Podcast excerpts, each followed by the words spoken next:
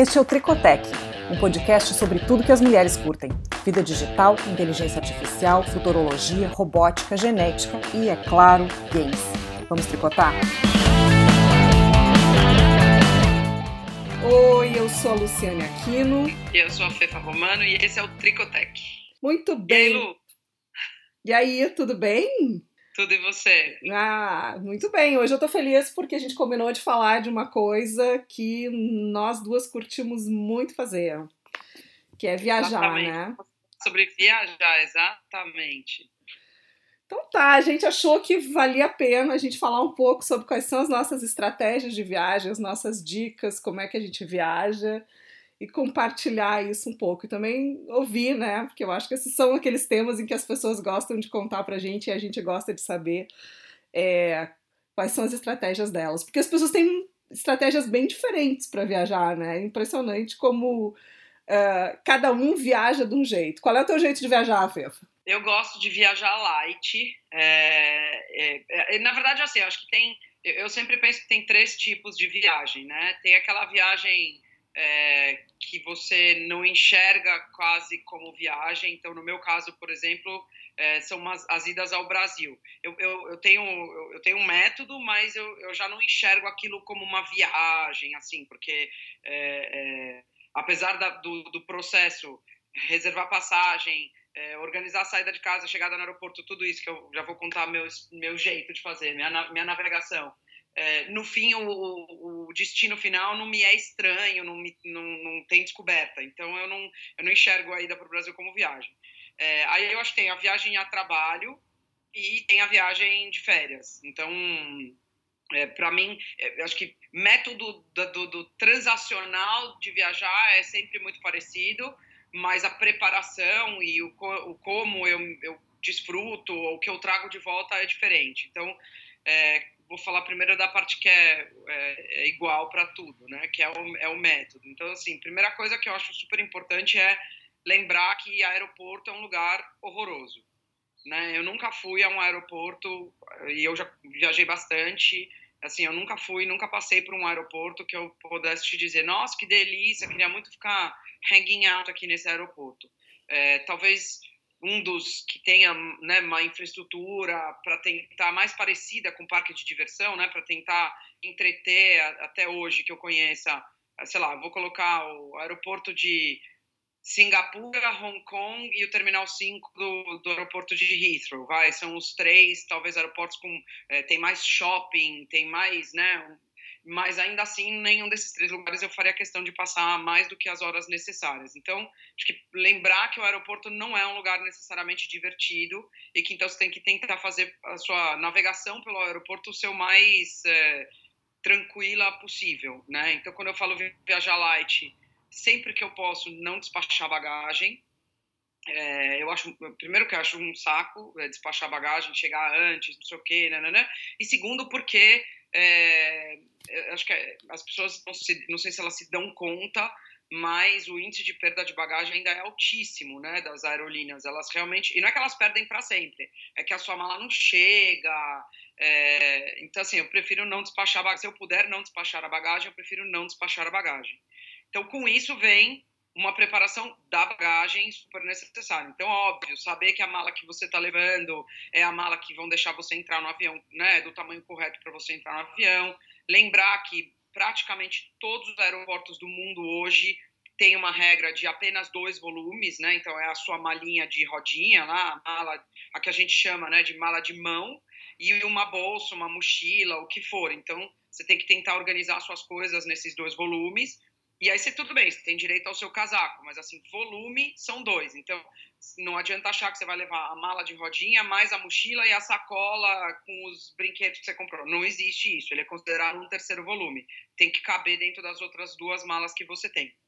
É, se preparar de realmente chegar ao terminal certo, né? E aí fazer Idealmente, sair de casa com o check-in feito. É raro você não conseguir fazer o seu check-in online, embora que quando você está viajando internacionalmente, é, às vezes as, a, a, companhia aérea não deixa. E, e, tem também uma coisa do, do porque uh, depende do, do, do, relacionamento entre os países. Então, tem países que não deixam você fazer o seu completar o seu check-in online porque eles querem que o agente no aeroporto olhe o teu passaporte, olhe para sua cara, quer dizer, faça um primeiro screening. Então, mas se você puder fazer o check-in antes, até porque isso é uma dica super importante, fazer o check-in antes nos voos em que você né, consegue reservar seu assento, porque hoje em dia tem muitos voos é, que, em que você só consegue é, reservar na hora, é, faz toda a diferença no mundo, porque você vai acabar num, numa cadeira do meio, horrorosa, trágica, na porta do banheiro. Então, é, se programar antes, assim, sempre que eu reservo uma, uma viagem, uma, um bilhete aéreo, eu já marco o meu lugar de cara. Né? Então, vou dar Vou dar uma dica, é um é. bom site para dar uma conferida no lugar, né? Porque na hora da gente fazer o check-in, a gente escolhe o lugar.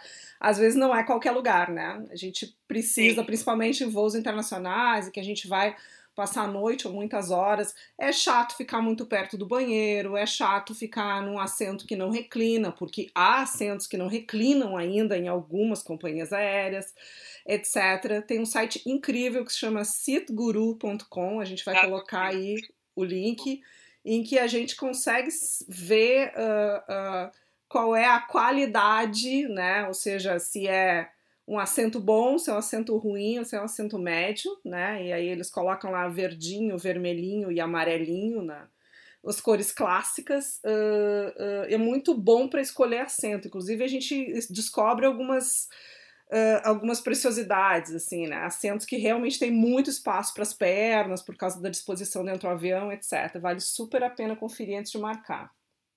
É, e, e, eu concordo gênero grau, acho, acho o Citro super bom. Só, só assim, lembrando todo mundo que a, a companhia aérea, é, é, a relação do passageiro com a companhia aérea é uma relação sempre de desvantagem. Né? Não é porque você acha que você pagou uma grana na passagem que você acha que você está na indústria. Surpreendentemente, né? você não está na indústria de serviços. Não. Eles têm o poder. Eles podem mudar a aeronave na última hora, eles podem cancelar o voo na última hora, eles podem não colocar você, não, não deixar você embarcar. É, por exemplo, nego fica louco da vida quando dá overbooking. Overbooking não é ilegal. A companhia aérea pode fazer o que ela quiser. O que você tem que tentar fazer é, se você tem flexibilidade na data de viagem, é ser malandro, se você está disposto a aceitar o overbooking e fazer a aerolínea te dar uma grana de volta, se você é uma pessoa é. que depois vai de novo dar o crédito e tal. E negociar, Mas é uma né? de desvantagem, sim. Essa é uma hora de ficar com a cabeça fria quando essas coisas é. acontecem, negociar. E se for o caso, junta as suas provas, as suas notinhas, leva, traz de volta para casa, não estraga as férias e depois se acha que tem razão, entra é, com uma ação e muitas vezes as pessoas ganham, mas não vale a pena estragar as férias e ficar brigando em aeroporto, tem que encontrar a melhor maneira possível de resolver a situação. Esse tema de assento, Fefa, que tu estava comentando, tem uma coisa que tá, eu, eu viajo muitas vezes, né, principalmente viagem de férias, meu marido e duas crianças, né? Nunca aconteceu comigo, mas a gente acaba trocando muita informação com outras pessoas que viajam na mesma situação, né? Viagem em família. E olha, tem acontecido bastante das companhias aéreas, depois das famílias terem pago a mais para poder reservar o assento junto, de separarem pais e filhos, assim, no nível de criança de 4, 5 anos ter que viajar separado dos pais e a companhia aérea é, orientar né? Na hora de fazer o check-in, chegar lá, separaram, diz, mas como é que eu vou viajar com meu filho? O filho tem 4, 5 anos. Olha, tem que negociar com o passageiro do lado. Imagina essa situação, uma coisa muito terrível, né? Até tem uma amiga que, que disse: olha, não, tudo bem, ele vai ficar aqui porque o passageiro do lado não quis trocar, porque tinha comprado aquela poltrona, sei lá, o, a, a janela, o, o, o, corredor, e ele não foi trocado, e dela ter dito, ah, não, tudo bem, olha aqui o saquinho, ele costuma vomitar, então, se acontecer algum problema... É, mas eu vou te falar, eu, eu, eu, me compadeço do cara que, que não quis trocar, porque assim, eu acho que a gente também tem que praticar é, a empatia. O cara comprou, ele planejou claro. a viagem dele naquela cadeira, e ele quer ir sentado naquela cadeira. Então, o problema assim, não é dele, definitivamente, né? Exatamente. Por, aí, mas aí eu acho que assim, aí fica uma outra dica, né? Quem tá viajando com criança pequena, ou quem tá viajando com pessoas que você, sei lá, você tá indo com seus pais mais velhos, você faz questão de estar perto, aí é o caso de chegar ao aeroporto com horas de antecedência. Aí também não é para deixar para a última hora e achar que você vai resolver tudo é verdade. Ali, porque não, felizmente não é fato.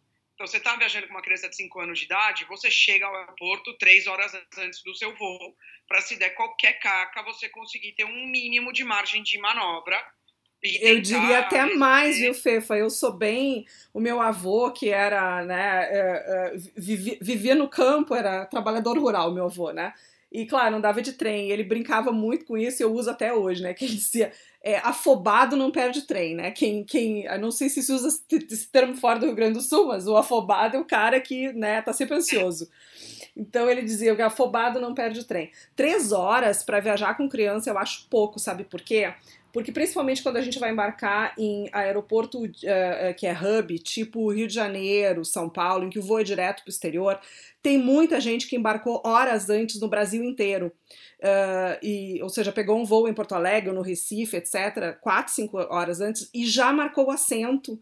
É, e, e, ou seja, essas pessoas vão chegar em São Paulo, no Rio de Janeiro, já com uh, o, o seu assento marcado e o seu cartão de embarque emitido. Então, assim, ó, quando eu saio de São Paulo e, e, e, do Rio, que não é muito frequente, porque normalmente saio de Porto Alegre, eu chego no aeroporto bem antes disso, quando eu tô com as crianças, porque uh, três horas é o horário que todo mundo deveria chegar, né? E no fim já tá, o, o voo já tá tomado. Agora, te, voltamos ao problema inicial que tu comentou. No aeroporto, assim, é classificado entre horroroso, horrível e, e, e terrível, realmente, eu concordo contigo.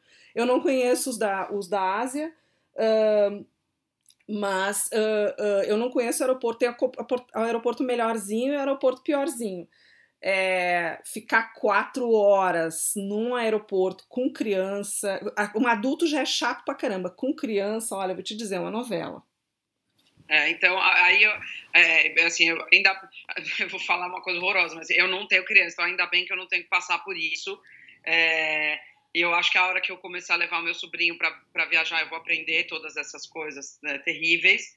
É, é, mas eu, né, essa é uma dica que eu não posso dar. Eu, eu evito ficar, eu evito o máximo que eu puder ficar horas no aeroporto. O único lugar do mundo que eu realmente até hoje é, às vezes fico né, de bobeira no aeroporto é São Paulo, porque São Paulo é uma cidade né, imprevisível, o trânsito, então eu sempre saio com bastante antecedência para o aeroporto. Às vezes eu chego duas horas antes, que é o que eu usualmente faço em voo internacional, duas horas antes. Voo nacional, uma hora está de ótimo tamanho. É, no meu caso, de novo. É, e é, mas aí São Paulo, às vezes, sei lá, chego, às chego três horas antes. E aí, assim, de novo, é, sei lá, eu sempre tenho. Aí, aí, são as minhas, é o meu jeito de viajar, né? Primeiro, assim, é, eu sempre baixo é, é, vídeos no meu iPad eu sempre tenho, porque já cansou, cansou de acontecer comigo do meu monitor, da minha cadeira não tá funcionando, e não só na econômica, na executiva também já aconteceu comigo, de deu pau no sistema de, de entretenimento a bordo. Comigo também. Então, então e aí, ou então os filmes que estão a bordo eu já vi todos. Então eu sempre tenho as minhas coisas, eu sei lá, tô, tô assistindo uma série específica, eu baixo meia dúzia de episódios daquela série, saiu um filme novo, eu baixo o filme, então eu sempre tenho um arquivo de coisas para eu assistir no meu iPad. É, eu tenho as minhas playlists do Spotify baixadas no meu telefone. É, eu tenho o meu fone. Isso é outra coisa que assim, para mim é um, é um investimento, não é um desperdício de grana. É você ter o seu fone de ouvido com de cancelamento de barulho, sabe? O noise canceling. Eu acho que vale super a pena. É uma, super uma grana. Oi? Concordo totalmente. Também tenho o meu e faz toda a diferença. O noise cancelling realmente funciona. E a qualidade do som sempre é muito melhor também. É, e assim, você ter o seu, você não fica esperando, mesmo que você esteja na executiva até o cara não, eu tenho o meu, já boto o meu, já não, ninguém tem que me acordar de madrugada para retirar meu fone, então você tem o seu noise cancelling, é óbvio, eu sei que é idiota, mas já vi 500 vezes nego desesperado no aeroporto procurando tomada. Aeroporto não é um lugar que tem tomada. As pessoas precisam entender isso. Né? Os aeroportos, a maior parte deles foi construído, foram construídos há séculos. Terminais novos de aeroportos novos, ok. Mas, em média, os aeroportos são todos prédios antigos, não tinha instalação elétrica para esse monte de gente querendo carregar 382 aparelhos. Então, saia de casa com a bateria carregada, tenha uma bateria extra na sua mochila, na sua mala de mão, porque você vai sentir falta disso. De novo, a bordo, hoje, quase toda companhia aérea que se preze tem um, uma tomada na, no assento, mesmo na classe econômica mas, sei lá, né, vamos, estamos falando viagens pelo mundo todo. Então, seria bom você lembrar que pode ser que não tenha, e se você quiser né, continuar assistindo o seu filme no iPad e chegar no, no avião, é, é, embarcar no avião com 30% de bateria, não vai levar você a lugar nenhum. Voos no Brasil, companhias aéreas nacionais, quase nenhuma tem uh, o, o, o, carregador no assento. É incrível isso, como é raro. Eu viajo bastante, né, toda semana, e assim, não sei, dos 8, 10, 12 voos que eu faço por mês, eu consigo carregador no assento em um, no máximo. É impressionante como isso ainda não, não, não se disseminou. É, isso é o fim, mas isso, puta, isso é o fim. Eu acho trágico, assim, as, as companhias aéreas ainda não terem se dado conta de quanto isso é uma, é uma, pra, é, eu, por mais que seja um investimento de reformar o avião, é uma bobagem que faz toda a diferença na vida do passageiro, né? Então, é mais importante, especialmente voo nacional, curto, sei lá, São Paulo, Rio de Janeiro, 45 minutos. Eu preferia mil vezes que tivesse a tomada no meu assento do que o que o cara vai se preocupar em me dar um um misto quente péssimo, vagabundo. Entendeu? Acho que ele tem que me dar água. Mas em 45 minutos não estou fazendo questão de sanduíche, não. É, outra coisa, aí já que estamos tá, falando em comida, eu acho que assim, voo né, noturno, sempre que possível, e eu sempre faço isso, eu como antes de embarcar. Né? Esse, esse, esse mito que as pessoas, ah, vou comer a comida do avião. 9 entre 10 vezes você for comer a comida do avião, a comida do avião é péssima. Então, eu sempre como antes de entrar no avião, eu sempre janto antes. É, mesmo, de novo, mesmo na, na, classe executiva ou na primeira classe, a comida não é ó, notável, entendeu? E você perde tempo, na minha opinião, se você de fato vai. É, de novo, se você vai trabalhar no dia seguinte, pode ser que você não vá trabalhar no dia seguinte, pode ser que você, para você, dane-se, então não, você não está afim de descansar a bordo que eu já acho tão difícil você conseguir de fato dormir, porque o ar não é legal, a cadeira nunca é o, mais confortável, você, né, você tá num ambiente que não é o ideal para você dormir. É, além de tudo, jantar não é não é necessariamente né, muito produtivo, mas sei lá, né, cada um é, é, viaja como quer. Eu janto antes de entrar no, no avião. É, uma coisa que eu acho super importante é ter água né? Por mais que a companhia aérea dê água, é uma coisa que eu sempre faço, eu tenho sempre uma garrafinha dessas, né, que você suas, a sua garrafinha que você usa várias vezes. Uma vez que eu passo pela segurança, eu procuro um bebedor e eu encho a minha garrafinha. Então, independente de se me derem uma garrafinha, se me derem água, se não me derem, eu tenho uma garrafa de água comigo o tempo todo, porque o ar a bordo é super seco super seco. E eu, assim, normalmente na minha casa eu acordo durante a noite para beber água. No avião, então, mais ainda. Então, acho e é importante você se manter hidratado. Então, é, e tem bebedor por tudo quanto é lado. É, não precisa comprar garrafa de água. Se você tá achando é que bem garrafa de água. É, é bem fácil. Né? Eu, te, eu tenho esse hábito também. É, e outra, né? Eu que uso lente de contato, para quem usa lente de contato, é, é indispensável é, por causa desse ar seco do avião, levar um colírio é, para ir umedecendo os olhos durante, durante o voo, durante a noite. Quando acorda, tá sempre horrível. Eu não tiro a lente para dormir. É, e outra coisa que eu acho que faz muita diferença, eu tenho, eu tenho muita resistência assim, a usar creme e tal, eu não, eu não gosto disso, é, eu acho meio nojento, assim, mas em, uh, normalmente no dia a dia, né, não gosto de creme hidratante, dessas coisas, eu acho melequento, mas em avião eu acho que eu acho que muda realmente a sensação da gente. Passar na mão e passar no rosto, eu acho que faz toda a diferença, é, é muito mais agradável. Eu é, porque o avião é muito seco, a verdade é muito. é essa, é muito, muito seco, então você fica inteiro desidratado, então por isso que a sua pele pede mais, é, por isso você fala, você vai colocar o líquido do, da lente de contato, mas de fato o ar a bordo do avião é muito mais seco. Então você conseguir se hidratar e, e seja top, de forma tópica, seja tomando um líquido, é super bom. Por isso, por exemplo, é, não é legal né, beber a bordo. Então, assim, eu às vezes, quando um voo noturno, tomo uma taça de vinho, tá? Se eu tô querendo dar uma relaxada, mas eu não tomo a segunda taça de vinho, porque o álcool é, piora né, a sua desidratação, então, e aí é a, é a, tempestade perfeita. É o álcool mais o ar que é seco, e aí que você dorme super mal mesmo, e aí que é desconfortável pra caramba. Meu Deus, eu sou a viajante trash. Então, a viajante regrada, a Fefe é a viajante regrada, eu sou a viajante trash.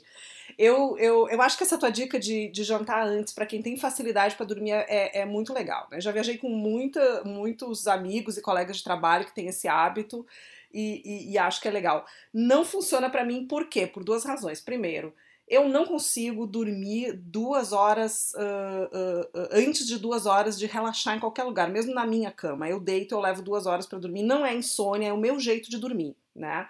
Então, eu antes, eu não, jamais vou entrar no avião às nove da noite e dormir às nove e meia, né? Isso não acontece comigo. A outra coisa, eu já tentei essa estratégia de comer antes, né? E até viajando com, com amigos e colegas de trabalho, não vamos jantar, que é para fazer isso. Não, tudo bem, eu acompanho, né? Eu, eu sou também, sou, eu sou trash, mas eu sou companheira de viagem. Eu faço o que os outros fazem, eu adoro tudo. É, mas eu entro no avião, primeiro que eu levo duas horas para dormir, segundo que eu sou comilona, Fefa. Mesmo que a comida seja ruim, passou com a comida do meu lado e eu pego para ver o que é e muitas vezes eu como. Aí eu janto duas vezes, ou seja, bola fora para mim essa estratégia.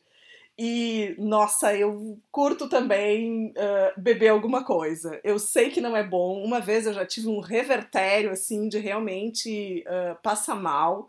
É, porque eu tinha tomado remédio para enjoo, resolvi tomar meia taça de vinho e, gente, eu passei mal naquele dia.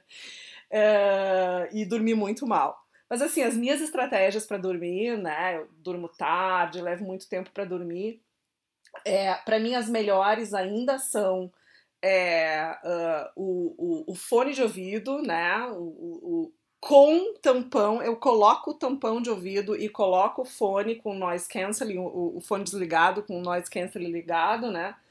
E, e a máscara de, de, de, a máscara, né, para tapar os olhos. E é uma coisa que as companhias agora nem todas, antes se distribuía na classe econômica e, e, e na executiva, né? Agora só na executiva. Eu levo a minha, viajando em qualquer uma delas que é para ter certeza de que eu vou ter, e o meu tampãozinho de ouvido eu levo uh, para todos os lugares.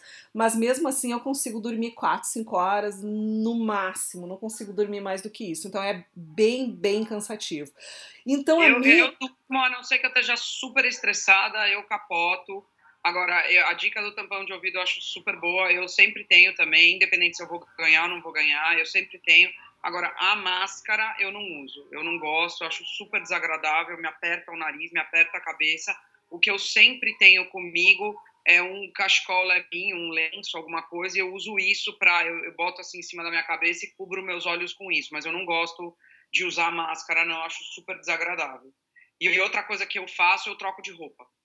Se eu for dormir no avião, eu troco de roupa. Eu vou no banheiro e troco a minha camiseta por uma camiseta limpa. Se eu tiver com uma calça que não seja calça de, de moletom, super confortável, eu vou e troco. E às vezes, mesmo que eu esteja com uma calça confortável, eu vou e troco. Eu boto um pijama e eu não tô nem aí, porque já que eu vou ter que dormir no avião, eu vou dormir confortável. Então eu tiro o sutiã, eu boto uma calça de moletom, eu boto uma, uma camiseta, eu sempre tenho um casaco de capuz e tal, bem, bem relax e porque eu acho que você tem que tentar aquilo que eu falei, todo o contexto já é desconfortável. Então, o que você puder fazer para ficar mais confortável, você deveria fazer. E meia, tem que ter uma meia quente, porque o avião fica gelado na madrugada, é. quando você está de novo viajando à noite. E não dá, se você sentir o pé frio, você acorda e, e aí é muito desconfortável de novo. Pois é, isso eu acho uma coisa bem importante, né? É ter a roupa para ficar aquecido, eu acho, é, é, fundamental. E quando a gente comete esse erro e esquece, nossa, é, é muito desconfortável. Eu não troco de roupa, mas eu tenho um set de roupas, assim, eu tenho um, um cantinho no meu guarda-roupa que são as roupas de viajar. São roupas que eu até nem eu acho elas decentes, assim, né? Eu não tenho vergonha de passar na imigração, nem nada desse gênero com elas. É, mas não são roupas assim que sejam o meu estilo do dia a dia. É, mas são roupas de, de viajar. É, é, uma calça muito larga que eu, que eu comprei há 10 anos atrás na Califórnia, entendeu? Que é uma calça muito, muito larga, é, que é super confortável.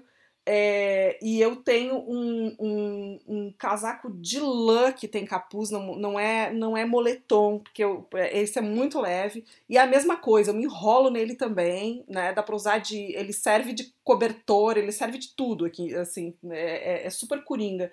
Isso, isso eu acho bem fundamental. E a meia que tu estava comentando, né, Fefa? O, o, o, o, uh, o avião é bem sujo, então é legal levar uma meia. Eu ponho uma meia por cima da meia. Né? Se eu tiver. É é, porque aí no banheiro, pra, não vou de sapato no banheiro. Não tem. Muito sujo. É, então assim, e, e, e, então eu levo, e, e aí aquela quando eu tiro, eu já coloco dentro de um saco e levo para lavar. É, e para botar. Não, não, não coloco dentro do, do sapato, não. É, e eu tenho assim, é, é, claro, quando a gente vai trabalhar, a gente não tem muita escolha, né? Quando a gente pega um voo, vai trabalhando, outro dia não tem muita escolha. Mas quando eu viajo de férias, que é esse teu terceiro caso aí, né? São as minhas três classificações de viagem, são iguaizinhas, tá, Fefa? É uh, a trabalho rotina, ou seja, aquela que eu tô automatizada para fazer, pô, quando eu vou a São Paulo toda semana, eu sei o que eu tenho que botar dentro da mochila, eu, eu coloco de olho fechado, eu nem sei como é que eu arrumo aquilo, e a mala de mão, e é super fácil. Né? Aí tem a, a, de trabalho que não é usual e tem a, de, a viagem de férias, né? Nas minhas viagens de férias, o que, que eu tento sempre, né? Eu tento não fazer nada no primeiro dia, sabe? uh, uh, duas coisas, eu tento não fazer nada no primeiro dia. Eu sou uma pessoa que sente muito a, a o fuso horário, porque como eu sou uma pessoa vespertina, é, eu sou diferente de, da, né, de 80% dos, dos outros seres humanos, o meu, meu meu fuso horário é diferente. Então, quando eu mudo de fuso horário mesmo, né? Eu, aí sim o meu fuso horário fica completamente maluco. É, o que, que eu tento? Eu tento, não, tento dormir no horário em que as pessoas daquele fuso horário dormem. Então, uh, se eu vou para a Europa, por exemplo, é, uh, eu tento, a gente chega quebrado, né? É, eu, eu não durmo, por mais que o dia fique, fique longo em qualquer viagem ou curto, eu tento ir para cama e dormir no meu horário naquele lugar, né? Então, sei lá, eu costumo dormir meia-noite, uma da manhã, então eu tento sempre me segurar, tento não cochilar e entrar no fuso horário das, das pessoas o mais rápido possível. Eu acho que isso faz muita diferença, porque senão a gente fica quebrado assim uns 4 ou 5 dias. E quando é viagem a trabalho, que a gente vai para passar 4 ou 5 dias, ou seja, se a gente ficar no fuso horário errado 4 ou 5 dias, pronto, né? É, é, é um prato para ficar doente, porque eu fico doente se isso acontece comigo. É, eu, eu, é, eu, eu, eu só, só, antes de entrar no, quando eu chego no lugar, eu só, só uma, eu queria deixar mais umas duas, três dicas que é, é, eu acho super importante você saber onde você está chegando, né? Então, é, óbvio, tem lugares que são mais fáceis ou, ou, porque, ou porque são super fáceis ou porque você já foi, mas é, chegar num lugar estranho é sempre complicado e a gente tem que né, muito obrigado, valeu, temos a internet, então usar a internet e saber onde está chegando. Então, saber como é que é o aeroporto onde você chega, como que você sai do aeroporto, se você vai pegar um táxi, se vai pegar um trem, se você vai pegar um ônibus, é, e deixar tudo isso preparado. Se você precisa ter grana, é, é, o dinheiro local, se você não precisa, se você vai poder pagar as coisas com, com cartão de crédito, se não vai, dependendo do horário que você vai chegar, se você consegue fazer um early check-in no seu hotel. Então, esse tipo de coisa, eu acho que você ter isso planejado antes tira um pouco da angústia e do desespero da chegada num lugar totalmente estranho depois de uma noite mal dormida, se a sua viagem for noturna, né? Então, é, e outra coisa que eu acho crucial e que acho total mané quem não faz isso, é, já que temos um treco chamado smartphone, que hoje tem, deve ter um por cabeça quase nesse planeta, não, não tem, porque não é assim, nós temos muita gente que não tem acesso, mas pelo menos um em cada duas pessoas que habitam esse planeta tem um smartphone, né, já, é, baixar os apps é, do, da, da, cidade local. Então, você já levar baixado da sua casa, da onde você estiver saindo. Então, um mapa do metrô, um mapa da cidade, um guia de dicas. Se você acha, você for pão duro e não quiser pagar R$ 1,99 no guia, tem um monte de guia gratuito com propaganda e você já ter um pouco de, de informação sobre o lugar onde você está chegando e, e, baixar todas essas coisas antes. É, e aí, só mais duas coisas que eu sempre tenho a bordo do avião. É, eu sempre tenho um livro né, eu sempre tenho uma forma de leitura analógica, porque volta e meia ainda tem as companhias aéreas que não deixam você ficar é, mexendo no seu celular ou no seu iPad enquanto está decolando e, e, pousando, que é bobagem, super bobagem, mas eles não deixam. É, Então eu sempre tenho um livro, uma revista, idealmente um livro comigo, e eu sempre, sempre tenho uma barrinha de cereal ou algo similar. Porque você às vezes perdeu o café da manhã, ou acordou com fome, ou de, como eu não janto, eu não necessariamente acordo para o café da manhã, se me dá aquele, né, aquela, né, aquela ronco na barriga, eu sempre tenho alguma coisa para comer, é, para poder acalmar meu estômago até a hora que eu puder comer. Aí chegando e, e né, quando é diferença de, de fuso, eu também eu, eu seguro minha onda para só ir dormir na hora de dormir, no horário de dormir do local. Não chego a ser assim tão xiita que ah, se eu durmo meia-noite, eu vou à meia-noite. Não, se eu tiver com sono e já for noite, eu vou dormir. É, mas eu acho que tem, tem três coisas ótimas para combater jet lag: beber bastante água é, eu não sei porquê, eu acho que é por causa do potássio. Comer banana, banana é super bom. E fazer exercício, um mínimo que seja de exercício. E não é caminhar pelo bairro gótico de Barcelona, não, fazer um pouco de exercício mesmo. Então, acordar um pouco mais cedo, fazer um alongamento, ou, ou se o seu hotel tiver uma academia, descer e caminhar, que seja meia hora na esteira. Então, fazer um pouquinho de exercício, é, e pode ser de novo no quarto do hotel, faz você produzir é, serotonina e ajuda pra caramba a regular o, o seu corpo para entrar é, no fuso horário local. Né? E, e assim, de, quanto mais, é, né, mais distante, óbvio, mais difícil. E saber que, assim, pelo menos em média, de tudo que eu já li até hoje, eu não tenho muito jet lag, eu sou sortuda nisso. Eu só tive jet lag mais pesado quando eu fui para a Ásia, né? quando eu estava em uma, uma, uma transferência de fuso horário muito radical, 12 horas para frente, 10 horas para frente ou para trás, né? É, mas o, o, que dizem é que o que as pesquisas dizem é que o jet lag bate no terceiro dia, né? O primeiro e o segundo dia você ainda tá bem, o terceiro dia é o dia que realmente o seu corpo sente muito essa bagunça dos horários é, e você de, então você deveria tentar programar para o terceiro dia um dia um pouco mais leve, em que você possa ir dormir mais cedo, é, tomar cuidado né, de realmente se alimentar direito e, e, e, tra e, tratar o seu corpo como uma máquina que precisa de um mínimo de manutenção, uma vez que está sendo colocado em, em, uso em condições extremas. Então, isso é, é super importante você é, se, né, saber disso. Essas são as minhas dicas. É, não, eu, eu, o meu, meu jet lag ele, né, não, não bate, é, bate logo, assim, é impressionante. É, no primeiro, segundo dia já bate forte, depois já, já reduz bastante. Uh, eu acho. É, eu fiquei agora com vontade de perguntar uma coisa. Tu estava falando da, da, das, dos aplicativos, né? Enfim, dos guias e da gente ter um mínimo de informação sobre os lugares para onde a gente vai, né? E nós somos bem parecidas nisso. Eu também tenho muito essa é, essa vontade. Viajar é uma das três coisas que eu mais gosto de fazer na vida e é uma das coisas que para mim é, é, que eu quero morrer fazendo.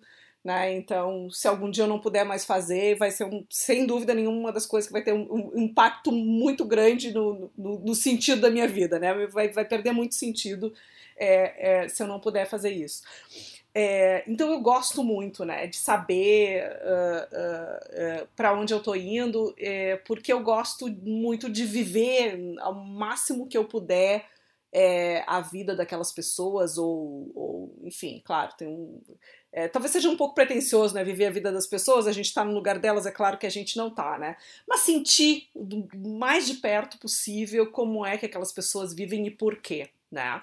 E eu fiquei curiosa agora de te perguntar, Fefa, assim, de, de obsessiva para obsessiva nesse ponto, tu alguma vez desembarcou em algum lugar sobre o qual tu não soubesse absolutamente nada? Que não soubesse absolutamente nada, não, de jeito nenhum. Eu acho que já eu já desembarquei em lugares que eu tinha menos informação, eu sabia menos é, é, sei lá, talvez é, é, eu não tivesse é, feito o suficiente a lição de casa, assim, mas que eu não soubesse nem nada, não, de forma alguma. Eu acho que é, a gente está vivo numa época que a gente tem acesso a muita informação, então ter um mínimo de, de se preparar um mínimo antes de chegar, eu acho super importante. É que tu eu sabe que tem muita gente que vive essa situação, né? Viaja e realmente não sabe nada sobre o lugar para onde está indo. Claro, não sabe nada, né? Não sabe nada é meio para os nossos parâmetros. Obviamente, a pessoa sabe qual é o nome da cidade ou o nome do país, sei lá. Eu tenho, às vezes eu desconfio que algumas pessoas estão indo para uma cidade e não sabem nem que país é. Né? Uh, e talvez saibam a moeda, que língua se fala, que dois ou duas ou três coisas, que ah, sei lá, eu quero ver a Torre Eiffel e no Museu do Louvre, mas não sabe nem o que, que tem dentro do Louvre, né? É, então, acho que tem muita gente que viaja sem, sem saber quase nada, assim.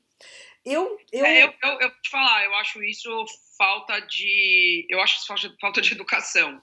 Porque quando você está indo para um outro lugar, é, que não é o lugar de onde você vem, e, e, e eu acho que isso vale quando você entra na empresa de outra pessoa, quando você visita a casa de outra pessoa. Então imagina você visitar a cidade ou o país de outra pessoa. Eu acho que toda vez que você entra num lugar estranho ao seu lugar, você devia no mínimo estar tá preparado para é, é, para interagir com o outro, né? Então, sei lá, eu lembro eu lembro muito da primeira vez que eu fui para o Japão é, o, né, o quanto eu tinha curiosidade com o Japão, eu tinha muita curiosidade com o Japão, e o quanto eu me esforcei de aprender algumas palavras e algumas expressões, e isso eu faço em qualquer lugar que eu vá.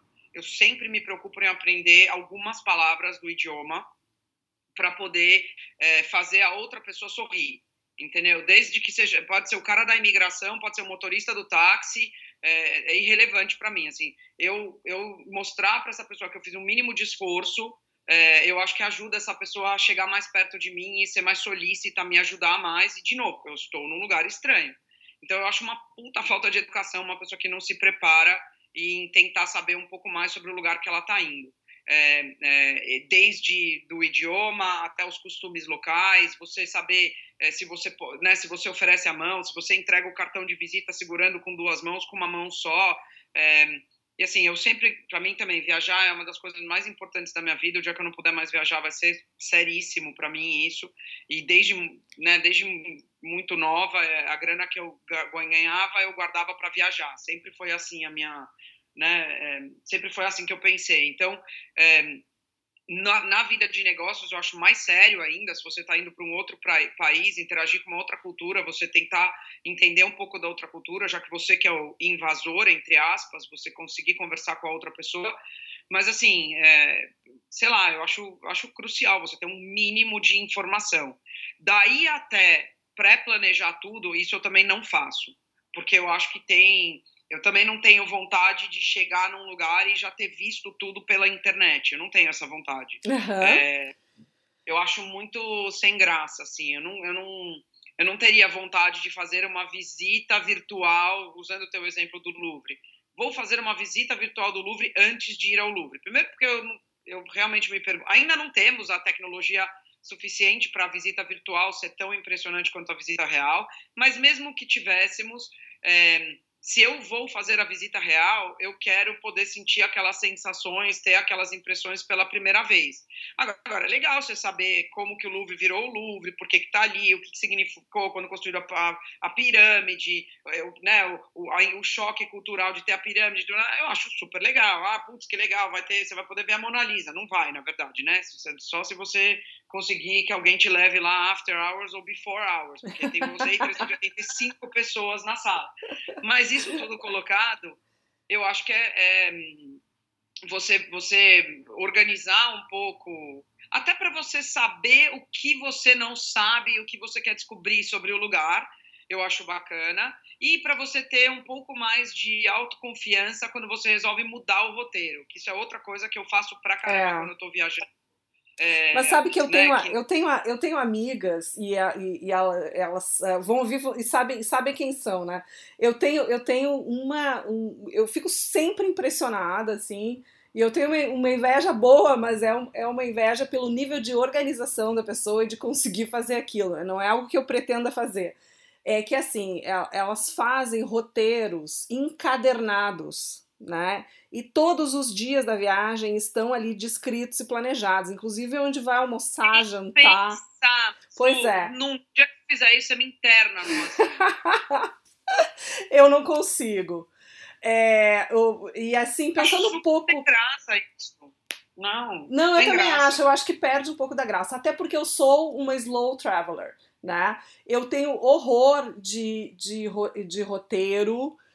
Como diz meu marido, de correria, né? A gente faz viagem assim, eu, eu faço normalmente uh, com ele o que outros uh, casais amigos meus, ou eu faço sozinha, ou que outras amigas minhas fazem, elas fazem num dia, eu levo cinco para fazer né? Eu realmente gosto, para mim, uma das coisas mais bacanas que tem numa viagem é sentar num café ou num restaurante ou não sei, num lugar onde as pessoas sentem naquele, naquela cidade e ver a vida passar, né? Ver como é que as pessoas se vestem, o que, que, ela, o que elas leem, como é que elas conversam umas com as outras, o que, que elas estão fazendo, o que elas estão comendo. Adoro ver o que as pessoas estão comendo.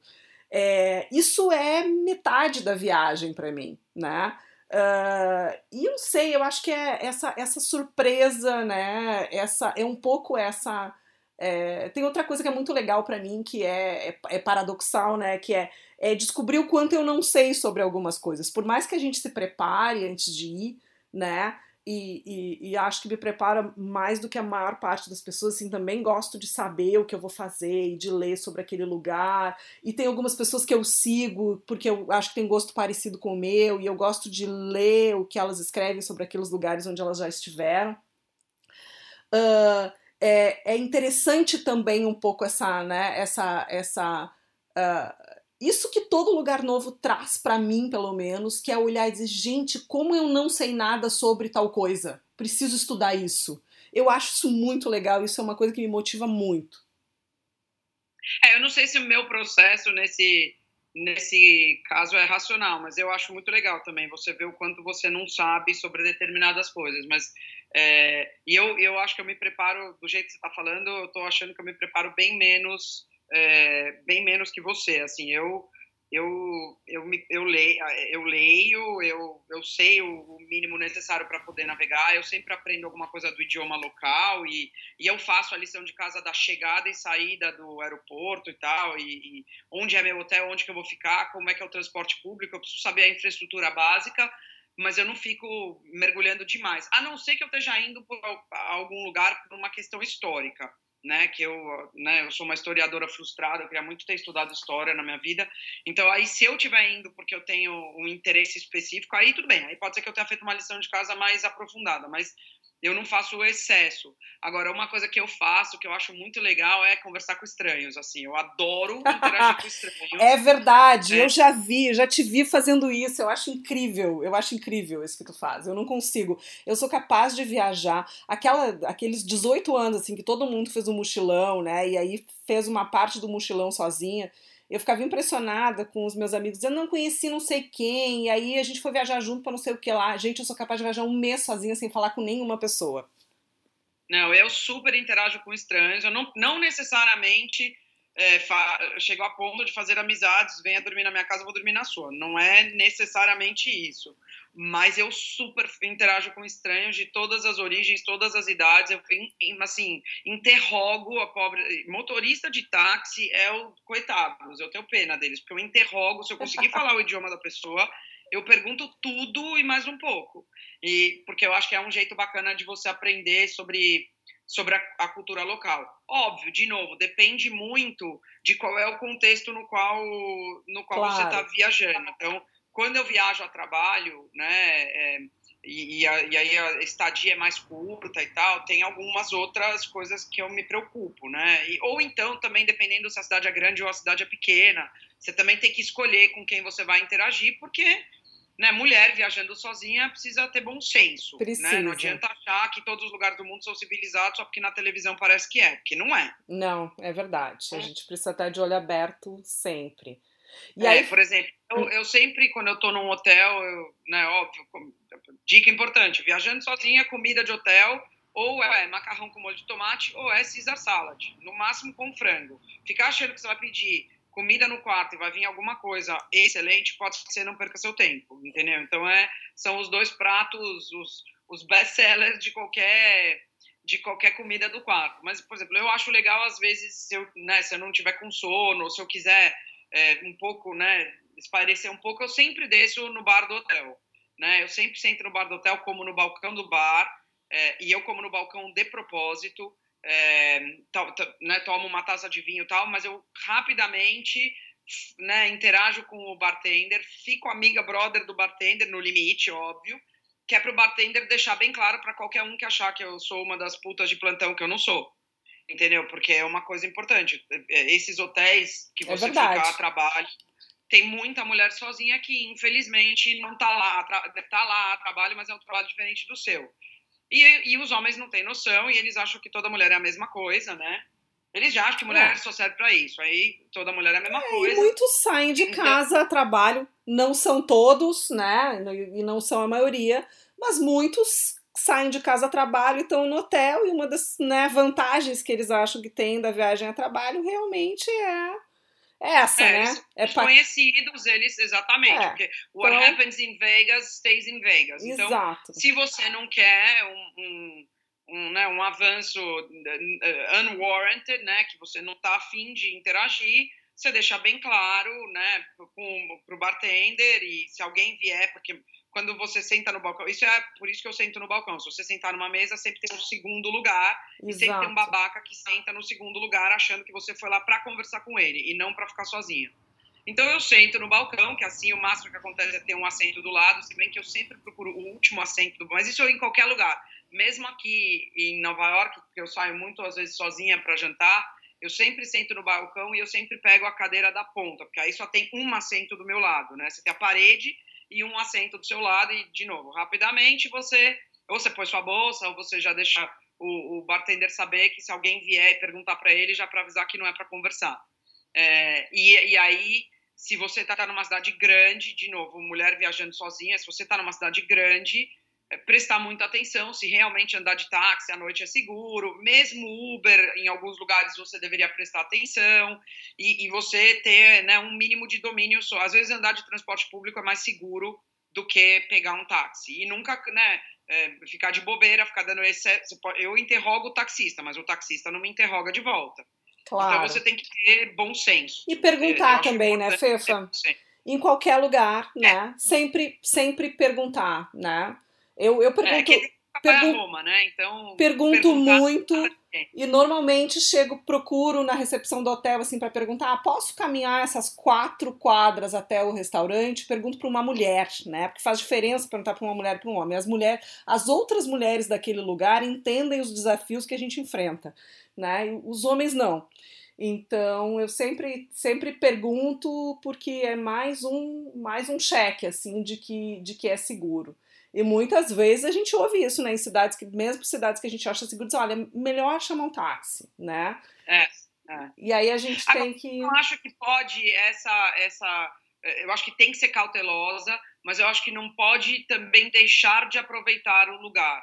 Assim, as, as coisas mais interessantes que você vai descobrir em um, um lugar é quando você é, sai do roteiro, quando você abre uma porta que talvez você não soubesse que dava para abrir. Ontem mesmo, e, e, eu não estou viajando aqui, eu moro aqui, né? Mas ontem é, eu saí com uma turma aqui que era é, é, é, a comemoração do aniversário de um amigo meu que mora aqui em Nova York. E a gente foi num, num bar que é um speakeasy, é, embaixo de um hotel que, assim, na hora que a gente chegou, a gente estava entrando no hotel, é um lugar em Midtown, e, e tava, tipo, tipo, tinha duas, uma senhora, acho que eu, com a filha, mas assim, bem Midwestern, assim, sabe? Sei lá de onde elas estavam com uma cara de Missouri, sabe? Bem nada a ver. Elas estavam entrando no hotel, eu falei, e eu comecei a rir, eu falei, bem, é bem isso que tem em Nova York. Então elas entraram, tem um bar no térreo do hotel, que é dos hóspedes, sei lá, e elas foram, elas eram hóspedes, elas foram pegar o elevador, eu olhei e falei, nossa, aqui embaixo tem um bar super bacana. Aí você vai para o lado, numa porta ao lado do elevador, que super, né, sem muita indicação, não tem nada dizendo que lá embaixo tem um bar.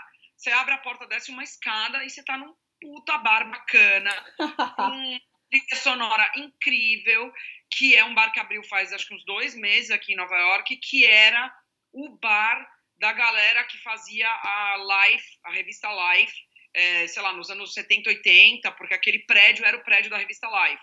Então, embaixo tem esse hotel, esse bar super cool, super legal. Amo essas coisas em Nova York. Amo, amo, amo, amo. Que cidade incrível. É, então, por exemplo, tem um outro speakeasy, não muito longe de onde eu moro, que é atrás de um coffee shop. Então, se você passar lá durante o dia, é um coffee shop normal e não é nenhum lugar para você ficar. Tem um balcão, tem a máquina de café. Eu acho que eles vendem, não sei nem se tem comida, acho que tem brownie, é, é, é, brownie não, donut, sei lá o que, que tem lá dentro. E durante o dia só o coffee shop. Aí dá umas 9 horas da noite, o coffee shop continua aberto, né? Esse, essa, esse café continua aberto e ele é todo pintado em cores pastel, sabe? É um negócio bem que você fala, meu, só tem café nesse lugar. Só que do nada aparece um cara grandão, jagunção, assim, com terno. Aí, e ele fica parado numa porta, que se você, num lugar que, se você reparar, é uma parede falsa. Porque se você apertar aquilo, é uma porta, e atrás dessa porta é um outro speakeasy, é um bar que tem uma banheira no meio, é um lugar muito legal. Se você não, não se der ao trabalho de tentar descobrir o que tem atrás daquela porta, você nunca vai descobrir esse speakeasy. Então, eu acho importante, né? Ou, ou sei lá, uma vez eu lembro, a segunda vez que eu estava em Tóquio, eu estava eu tava indo de um lugar para o outro, estava morrendo de fome, e eu estava indo, num, né, tava procurando um lugar para comer, e, e, foi uma bobagem, assim, porque foi uma das melhores refeições que eu fiz em Tóquio. Eu estava perto de uma estação de metrô e, de repente, é, eu não sei, eu derrubei um negócio no chão. No que eu derrubei o negócio no chão, a pessoa parou para me ajudar. Aí eu, ela pegou né, um japonês, só que ele falava um pouco de inglês, porque eu derrubei minhas coisas no chão. Ele me ajudou a pegar e tal, super gentil. Aí eu agradeci e eu falei, arigatou gozaimasu. Aí ele, ele né, regalou o outro, assim, né? Aí ele perguntou se eu falava, acho que ele perguntou se eu falava japonês, aí eu comecei a rir, falei, não, eu não falo japonês, eu sei falar isso, isso, isso e isso. E aí ele achou engraçado, aí eu perguntei, onde eu como super bem aqui? Aí ele pegou e falou, duas portas para lá, entra, tem uma senhorinha, que é um lugar microscópico, deve ter 10 lugares, você vai comer, é de comer de joelho. E era um lugar assim, é para a galera que frequenta aquela estação de metrô, aquela estação de trem, e eu comi super bem. Agora, se eu não tivesse aceito a ajuda do cara, porque eu derrubei minhas coisas no chão, tentado falar japonês com ele, entrado na porta que ele me mandou, porque eu fiquei desconfiada que ele vai tentar me sequestrar, eu não teria comido essa comida. Então eu acho importante, óbvio, ter ser cauteloso, né?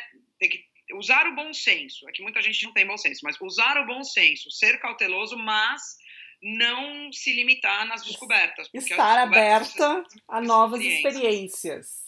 Exatamente. Boa.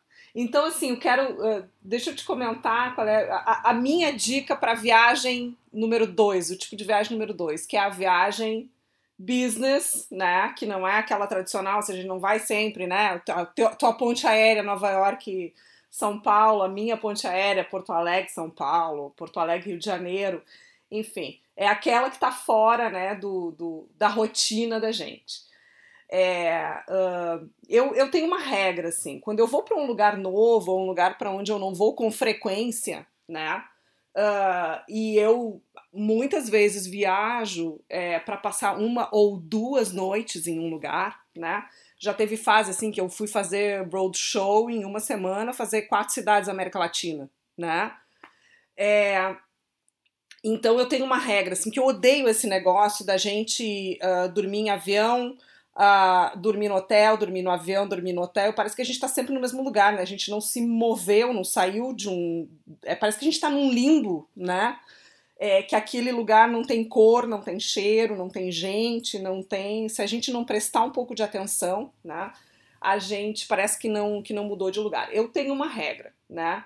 Eu sempre escolho alguma coisa bacana para fazer nesse lugar, mesmo que dure meia hora. Sempre, né? Então, é, normalmente é um restaurante, porque restaurante, né, a gente pode escolher remotamente antes de viajar, eu escolho, sabe, eu gostaria muito de ir nesse lugar aqui, eu vejo se vai estar aberto naquele dia. E é um lugar onde eu posso ir sozinha sem muito esquema, né? Sem ficar me preocupando muito. No máximo, vou pegar um táxi, vou descer no restaurante, vou pegar um Uber de volta, vou pro hotel e pronto, né? É, então, normalmente é restaurante. Eu gosto muito de comer, já falei, sou super comilona, gosto de comer coisa diferente, eu como qualquer coisa, nada me faz mal, né? Então, eu como comida mexicana no México, eu como comida baiana da Bahia, eu como o que for. Quando eu for é, à Ásia, eu vou comer todas as, as coisas que todo mundo tem medo de comer, com certeza. Eu vou voltar aqui para contar. Quero ver se comer inseto. Eu, eu também como de tudo, mas não tive coragem, não. Tá, a gente mas vê. Mas me arrependo Totalmente. Eu acho que se fosse barata, eu ter, uma coisa com cara de barata eu teria. Formiga eu tenho certeza que eu como. É, aqueles crickets, como é que é? Grilo também tenho certeza grilo. que eu como, que entre eu é, como camarão porque eu não comeria grilo, né? O cara no Camboja me deu um espetinho cheio, cheio de besouros gigantes. Falou, vai, pode comer, é tipo batatinha. Falei, moça, não, não tenho condição. Meu cérebro agora registrou um besouro. É, eu não consigo não. fechar, fazer de conta que é, não, é. não, eu acho que com cara de barata eu não consigo. Mas não sei, aí a gente conversa. Então eu costumo fazer isso, né? É, até assim, meus, os colegas, meus colegas de trabalho que passaram por essa minha vida profissional maluca aí nos, nas últimas duas décadas, de vez em quando, ai, Lu, mas assim, oito da noite a gente fez esse monte de coisa. Gente, eu vou, se quiserem comigo, vamos. E normalmente as pessoas não se arrependem. Então eu sempre tento fazer algo, ir, ir num restaurante bacana, ou num bar que seja bacana, num lugar muito típico, ou não sei, eu escolho alguma coisa, porque eu detesto essa ideia de que fui a Bogotá e não fiz nada de Bogotá, né? E voltei para casa, dormi uma noite em Bogotá e não aconteceu nada, é como se eu não tivesse ido. E, e nessas coisas malucas, né? Uh, eu, eu, por exemplo, eu fui três ou quatro vezes a Lima, eu, eu tinha equipe, né, que trabalhava em Lima e eu fui lá uh, três ou quatro vezes e eu nunca tinha visto mar em Lima, Fefa. Acredita uma coisa dessa? Que é, é, o, o, mar é, é, é, uma das coisas, junto com a cozinha, é uma das coisas mais marcantes de Lima, né? Aquela orla linda, é muito bonito. E eu fui três ou quatro vezes e não tive esse tempo de ir, assim, de dar uma olhadinha, né? Uh, mas eu ia sempre. Eu fui no restaurante, eu fui tomar pisco, eu, eu sempre ia fazer alguma coisa. Então, essa é uma dica, assim, para os loucos que viajam nesse, nesse formato, né, uh, por causa de trabalho.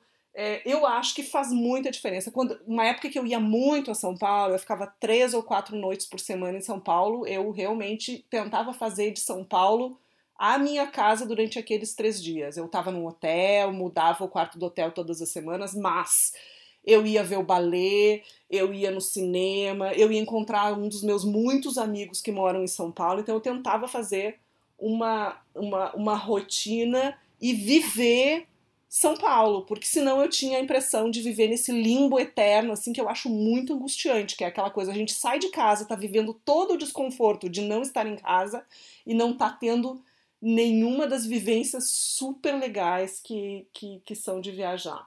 Então, sempre tentava reservar esse tempinho para eu ter, mesmo que eu dormisse pouco, mesmo que eu ficasse cansada no outro dia, mas de sempre fazer alguma coisa. É, eu, eu, faço a mesma coisa, então não precisa repetir a dica. É, eu, vou, eu vou fazer, vou dar uma outra dica para os que não viajam e têm vontade de viajar mais.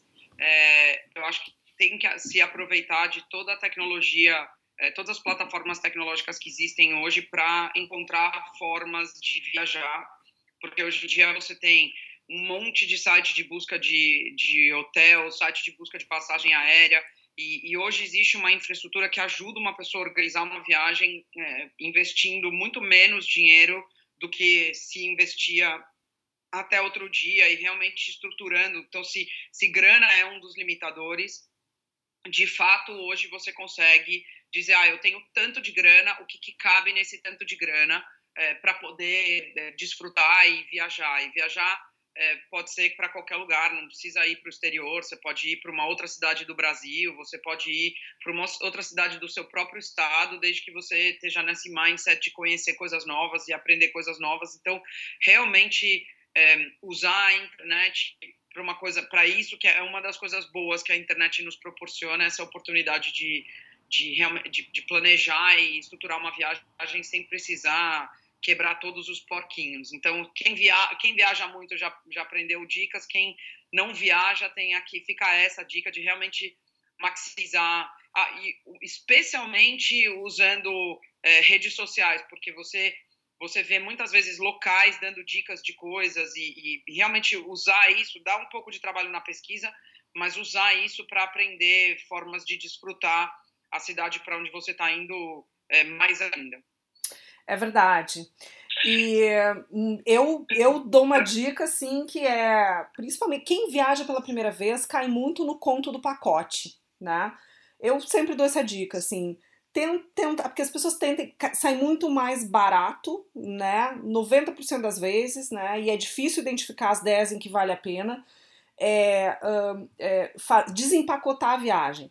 É, ou seja, é reservar a sua passagem, seja de ônibus, seja alugar um carro, seja uh, de avião, a gente mesmo fazendo essa pesquisa que tu tá falando, né, Fefa? Usando a internet para isso, é, é, buscar um hotel. Normalmente os passeios que vêm em pacote não valem a pena, então a gente, a gente fica fazendo passeio com um monte de gente que não está interessada na mesma coisa que a gente. Uh, é muito mais barato a gente reservar os, os, os, passeios que a gente quer fazer naquele lugar, ou fazer por conta própria, pegando o ônibus, pegando o metrô, etc. É, eu, eu sempre é, é, estu, né, é, é, no fundo é a dica que a gente está dando, né? É estudar a viagem, né? Dar uma olhada e ver uh, uh, quais são as melhores opções uh, para desfrutar daquele lugar para onde a gente está indo. E normalmente a gente fazer as coisas no tempo da gente e fazendo as reservas da gente não só é mais prazeroso e dá mais resultado, como é mais barato. Bom, então para encerrar, qual é a sua próxima viagem? A minha próxima viagem grande, né? Tem a São Paulo, Rio de Janeiro, não sei o que, essa aí vai rolando toda semana. A minha próxima viagem de férias, a viagem do tipo número 3 para passear, vai ser Amsterdã e La Rioja, no interior da Espanha. Então eu vou para Amsterdã para ver Amsterdã, que eu não vejo desde o século passado, literalmente. E depois eu vou passar uma semana em Rioja tomando vinho. Muito bem, delícia. E você? Eu não tenho a minha. Fala. Desculpa, te interrompi. Não. E tu, qual é a tua próxima viagem? A minha próxima não está marcada, para ser bem honesta. Eu tenho a trabalho duas viagens, mas ainda não, ainda não fechei, não decidi quais são as minhas próximas férias. Eu tinha um plano de voltar ao Japão esse ano e ir para a Coreia do Sul, é, que eu já tô, já está na minha lista faz uns 3, 4 anos mas é, não sei se vai dar se vai dar certo. Eu tinha também um plano com umas amigas da gente viajar para a Itália, mas elas todas deram o cano. Então, eu tô, tô, tô desenhando. Pode ser que em junho eu vá até a Europa, não sei ainda. Eu te conto. Quando eu souber, eu te conto. Tá bom. Bom, nós temos uma viagem aí, Metsu Trabalho, Metsu Não, que a gente vai se encontrar em março, né? Exatamente. A gente vai se encontrar em, mar, em março em, em Austin no South by Southwest e daqui a dois, daqui a dois podcasts a gente fala mais sobre isso. Combinado. Então tá. Tá bom. Um beijo. Beijo. Esse foi o Tricotec com Fernanda Romano e Luciane Aquino. Gostou? Então tricote com a gente nos comentários e, é claro, compartilhe com os amigos. Até a próxima!